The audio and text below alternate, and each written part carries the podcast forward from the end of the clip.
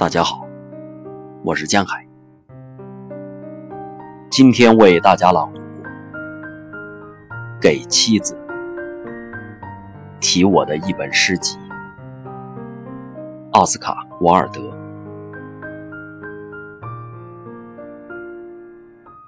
我写不出华丽的序言，作为这些短歌的序曲。我胆敢在此说出的，只是一个诗人道一首诗。倘若这些凋落的残花，能有一朵你觉得美丽，爱就会将它吹送，安息在你的发丝。